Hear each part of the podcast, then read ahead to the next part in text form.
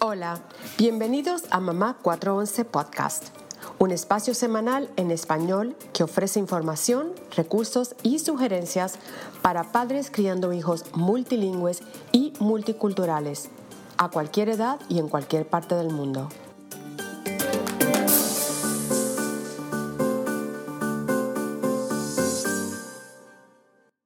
Hola a todos, bienvenidos a un nuevo episodio. Saludos, Erika, ¿cómo estás? Hola a todos, bienvenidos.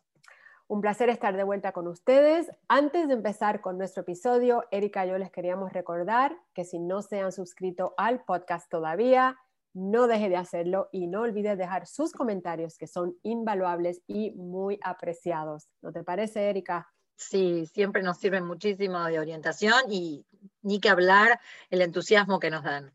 Absolutamente que sí. Hoy vamos a platicar sobre la música y cómo nos puede servir de vehículo para preservar nuestra cultura cuando nos mudamos a otro país. Además de que nos sirve como ancla que nos ayuda a apreciar la cultura que estamos adoptando. A ver, Erika, ¿Qué música típica argentina has comparado, compartido con tus hijos desde pequeños y cuando vivías en París, por ejemplo, compartías música francesa? ¿Cómo, usabas la música para inculcar cultura?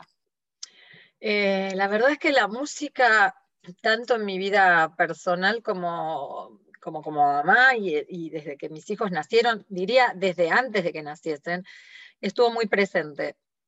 Utilicé la música mucho como medio de, más allá de expresión, y por supuesto que nos acompañó en siestas, dormidas, en el coche, eh, en todas estas situaciones con los diferentes ritmos, también me sirvió muchísimo desde, la idea de la crianza bilingüe.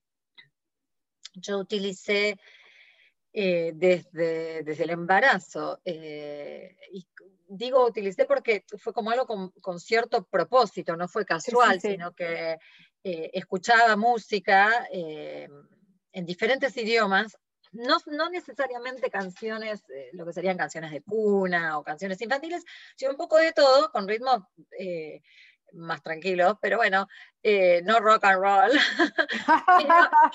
pero, escuchaba en varios idiomas. con la idea un poco de, de, ir estimulando, ¿no? Así como dicen que eh, nos escuchan, así como uno muchas veces le habla al bebé mientras está en el vientre, eh, también hacía esto con la música. Y con esta misma idea me llevé, porque bueno, en la época que yo tuve hijos, eh, esto del Spotify todavía no estaba muy este, de moda para nada. Entonces me llevé el famoso aparato de música con los CDs, no con los cassettes, sino con los CDs, ya no, tampoco estamos tan atrasados. Este me lo llevé a la clínica y la misma música que escuchaba cuando cuando estaba embarazada la puse durante los días que estuve en la maternidad. Fue como quise generar, o me pareció a mí, ¿no? O sea, que era como eh, un ambiente envolvente, ¿no? Para, sobre todo las maternidades, que por más este, arreglados, etcétera, lo que sea, este, quise como recrear para esos días de la maternidad, que la música nos acompañara, la misma música que veníamos escuchando hace meses. Así que la música siempre estuvo presente en mi casa, en, mi, eh, en la maternidad desde los primeros días. Y hubieron muchas canciones, sí, de Argentina, canciones de la época que yo era, era chica, y canciones como, bueno, más actuales que también fui aprendiendo, ¿no? Porque uno como que se recicla en esto. Eh, que no tiene que ver necesariamente con los géneros musicales de Argentina, por ejemplo, no es que poníamos tango, que es algo que caracteriza mucho cuando la gente piensa en la Argentina, pero eh, dependiendo de lo que uno va eligiendo, porque hay eh, cantautores para niños que justamente sí traen un poco eh, las músicas y los ritmos como más autóctonos, mucho lo que llamamos el folclore, etcétera, bombos, ¿no? Como otro tipo de tambores, otro tipo de instrumentos, no tan eh, sintetizado, sino como muy, eh, sí, con esto como que te conecta mucho con la tierra. Siempre me gustaron también mucho ese tipo de, eh, artistas que podían compartir estos sonidos, ¿no? Como muy, muy de la naturaleza, muy propios de determinados lugares. No sé, me parecen eh, muy interesantes. Y bueno, la música francesa, y la música francesa la fui aprendiendo al mismo tiempo que ellos, creo yo. Este, pero la verdad es que eh, para mí eh, la música, si bien por ejemplo no, toco ningún instrumento, no leo música, pero es, algo que está muy presente en mi vida y estuvo muy presente en, en la maternidad de esta manera, ¿no? Creo que hay diferentes maneras de incorporarla. Hay gente que, eh, que toca instrumentos, ¿no? Que, entonces eh, escuchamos del Papa que toca la guitarra y eh, ¿no? a, a, veces también desde, desde antes del nacimiento y cómo se transmite también este, este amor por, por la música. Hay historias interesantes. Contanos un poquito ¿Cuál fue tu, cuál es tu historia con la música? Sí, yo hacía lo mismo. Bueno, tú sabes que en Puerto Rico la música es, ha, traspasado ah. el mundo global. Sí. los, los, cantautores puertorriqueños son famosos hoy día eh, y yo hacía lo mismo que tú, yo tenía esos, los mismos audífonos que nosotros usamos ahora para conectarnos, yo los ponía en la barriguita, lo ponía en mi barriguita con la salsa o el merengue o el bolero, todo eso. Eh, es comiquísimo porque, bueno, estamos hablando de la música, pero lo que hacía yo con la música lo hacía mi esposo con los deportes. Él estaba ah, escuchando el, eh, qué sé yo, partido de pelota, que es muy conocido en, Puerto Rico y, a él le gustaba mucho, o de fútbol americano, eh, este, ponía también y le, le hablaba al, al, bebé de lo que estaba pasando. Y me, a mí me daba tanta risa y, y, estábamos los dos convencidos de que el niño entendía y que iba a salir una atleta con, con eh, bailando música y todo así que es, es muy divertido lo, lo, que conocemos hoy día y lo, lo que hacemos. Eh, bueno, que en mi caso, el, mismo, el nene tiene edad 31 años, así que en aquella época eh, era lo que no había, yo creo que ni el CD, el CD llegó un poco después. Llegó más después, sí, sí. Después. Ah, así que era eh, la radio, que si no era la radio que se la ponías, eran los audífonos que, que, que estaban conectados a la radio que se los ponías en la barriga. Ah, eh, y con la música griega también, ella, esa llegó un poco después, ya cuando, cuando estaban más grandes y, y, y los íbamos con ellos a eventos culturales eh, que hacían la, la iglesia, eh, las comunidades griegas acá, griegas ortodoxas, eh, y ellas así conocieron más bien la música griega. Pero tú sabes que en mi boda se tocó música puertorriqueña y música griega, porque yo lo que hice fue que le pedí a mis suegros que me mandaran música griega que ellos tenían en la casa para compartirla con los que iban a amenizar, a tocar en, mi boda para que se aprendieran ciertas canciones y así, ah, así que desde siempre la música ha sido importante eh, en nuestra casa para, mi esposo y para mí. Es, algo que acompaña muchísimo, ¿no? Eh, que, que, uno transmite y yo quiero retomar acá un poco el rol, por ejemplo, de los abuelos, de los tíos, ¿no? Como, como también todo el ambiente, ¿no? De los, de los colegios, los jardines de infantes, como, como todos, eh, ¿no? Como todo el contexto en el cual este, uno se mueve, eh, está rodeado, ¿no? Un poco de música desde diferentes aspectos, ¿no? Eh, a mí me pasó que nosotros nos mudamos de Francia a Canadá y mis chicos tenían 5 y 3 años respectivamente y y bueno, nosotros nos mudábamos de un ámbito muy francés y yo sabía que íbamos a tener que incorporar el inglés, que era algo que teníamos en el contexto, pero bueno, no tan presente. Nos focalizábamos mucho en francés y español en su momento.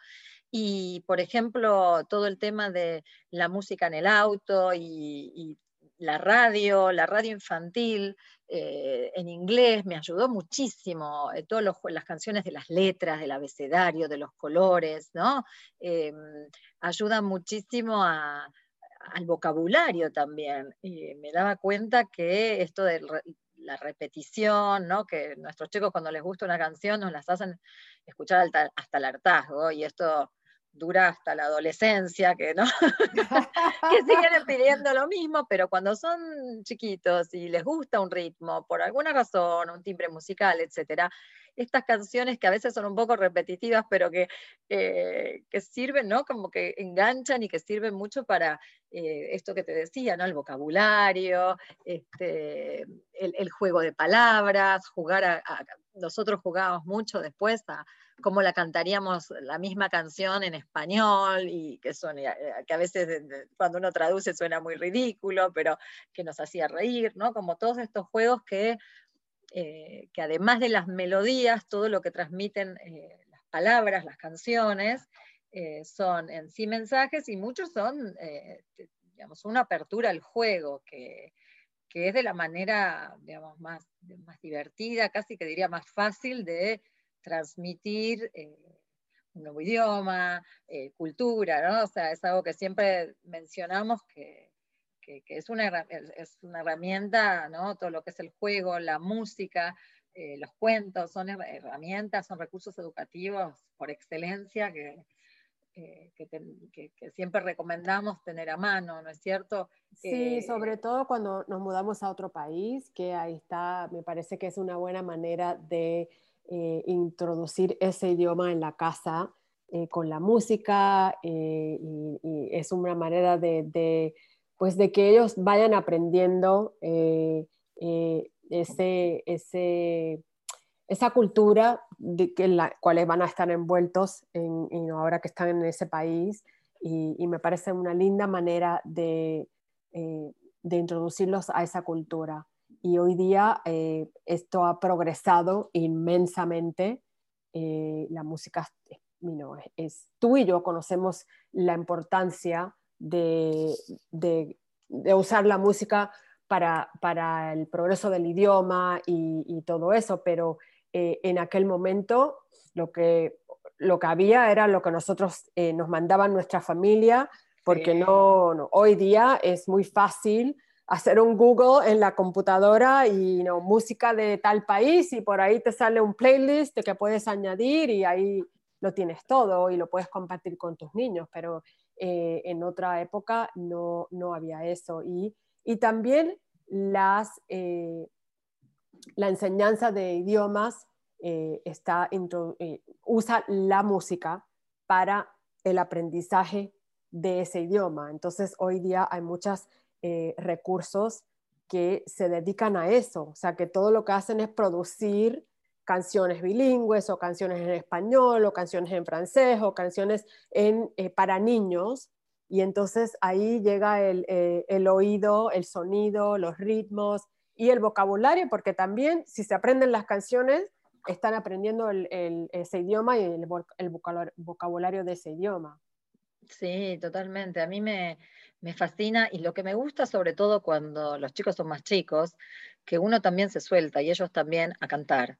Cosa que después uno se pone como un poco más, este, ¿no? Como que le da más vergüenza, como que si canta bien, como que si canta mal. Pero estos, estos momentos, ¿no es cierto? Que uno está en casa cantando, cantando como puede, y, y, uno a veces piensa a la distancia lo que a mis hijos les gustaba que yo cantase y nunca tuve este, especialmente una, ¿no? Como gran habilidad, quizás, o cantaba súper bien, pero eh, esto de la voz de la mamá, eh, de, con el cariño que uno canta, de lo que uno transmite eh, en diferentes edades, ¿no es cierto? y el entusiasmo, los ritmos musicales, ¿no? Como, como, uno lo expresa con la voz y con el cuerpo. es lindo porque después lo van perdiendo porque a ver, no es que lo van perdiendo, pero se sienten más observados, son más grandes, pero cuando son bien chiquititos, tienen esta cosa de saltar y gritar y cantar, y no importa si uno entona o no entona, o, se fue de ritmo, ¿no es cierto? Y es, una, es un ambiente de, eh, que propicia muchísimo esto, no poder soltarse. Después con la edad uno se siente más observado, pero esto va en que también los papás, ¿no? Los, papás, las mamás, estemos... Eh, estemos a, tono con esto, ¿no? De soltarse y cantar y, como uno dice, no importa cómo sale, porque la idea es divertirse y, a todos nos gusta cantar o bailar, o sea, nos acompaña la música, no tiene por qué ser eh, muy alocada, eh, puede ser otro estilo de música, o sea, hay para gustos, hay, la música nos puede acompañar de mil maneras. Eh, y siempre también lo que tiene la música es que nos acompaña como en tiempos, ¿no? Esto que decíamos, bueno, eh, ahora hay gente que difiere en esto, pero por ejemplo siempre se decía, eh, bueno, a la hora de la siesta, mejor poner música más calma, poner música clásica, eso, eh, ¿no? Como que te ayuda. Me acuerdo que, digamos, que en una época estábamos con, con todo ese tema, se, surgieron muchos, este, eh, muchos discos sobre la música clásica tocada especialmente para niños. Y yo pensaba, por, qué tocada especialmente para niños si la música en sí, es música. claro, no tenía esta cosa, pero bueno, esto de que hay un poco como para todos los gustos y, que sí es una actividad que, que es tan fácil, tan rica de compartir en familia, con diferentes edades, eh, con disfraces, con, ¿no? con juegos, con ambientación, con bailes, ¿no? todo, todo lo que, ah, la creatividad que nos invita, y bueno, y esto que decíamos hace, un momento del tema de los idiomas, ¿no? Todo la riqueza del vocabulario, eh, a lo que nos invita, me parece que eh, la música es, una, es un recurso para tener muy en cuenta en nuestras casas. Y sabes que también lo que me pasaba a mí, eh, estoy segura que a ti era igual, eh, era tema de conversación. Por ejemplo, pues mami, ¿por qué te gusta esa canción? Y cuéntanos eh, cómo, cuándo la tocaban y, este, y cómo la aprendiste y, y qué, qué, había detrás de esa canción que o me causaba alegría o me hacía que se me aguaran los ojos, o me daba nostalgia. Eh, y todas estas historias que le estás contando, estás contando cultura, estás enriqueciendo eh, el, pues, la herencia, el legado eh, de, porque entonces ellos, esos cuentos se los van a hacer a sus propios hijos, ah, porque si mi mamá este, está con esta, creció con esta música y le gustaba por esto, y a la abuelita y el tío y lo que sea, es, se convierten en, en todas estas historias que son parte de, pues, de su herencia. Sí, son tradiciones, ¿no? Como esto que hay muchas canciones que cantamos como en determinadas épocas vinculadas a determinados festejos que tenemos en la familia, ¿no es cierto? Eh, está como en diferentes aspectos de nuestra vida. Eh, hay gente que canta eh, la música cuando termina, pequeñas como melodías para la hora de comer, para cuando se termina, eh, para cuando nos juntamos en la mesa ante un festejo. Hay, eh, hay tantas maneras de, marcar con la música los eventos, ¿no? los ciclos familiares. que, bueno, que también un poco como, con la repetición, ¿no? utilizando esto, viviéndolo, lo van incorporando, ¿no es cierto? y, y son vivencias que quedan, que uno va transmitiendo de esa manera. Nosotros lo cantábamos así en mi casa, bueno, ¿no? Esto que decís, este, que, es, un legado que vamos transmitiendo. Oye, Erika, acá en Estados Unidos se, eh, estila eh, esto de ir a conciertos. Eh, yo, cuando yo crecí en Puerto Rico, sí habían, pero eran en era más bien para para chicos más, más, grandes, o sea, para que los que estaban en, en universidad, colleges, los chicos pequeños no los llevaban a conciertos, o por lo menos no me acuerdo de, de que mis papás, mis papás nos llevaban, por ejemplo, a zarzuelas.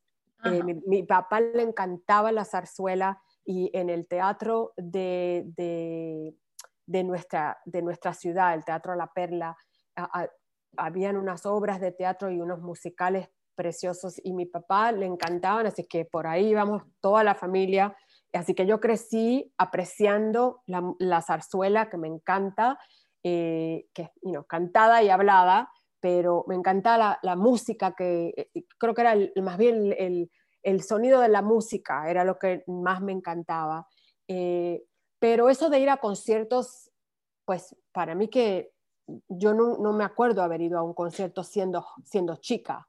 Pero a mis hijos, a los, el nene tenía ocho años y la nena tenía cinco, y ahí venía Ricky Martin acá, y, allá nos fuimos a llevar los niños, porque fíjate, en mi, en mi, bueno, en mi joven mente en aquella época de mamá, que no tenía todos estos recursos que hay hoy día, pues esa era una de las maneras que yo vi, en, que yo entendí que era, eh, me iba a ayudar a exponerlos a ellos a la música puerto, de, un, de un cantautor puertorriqueño.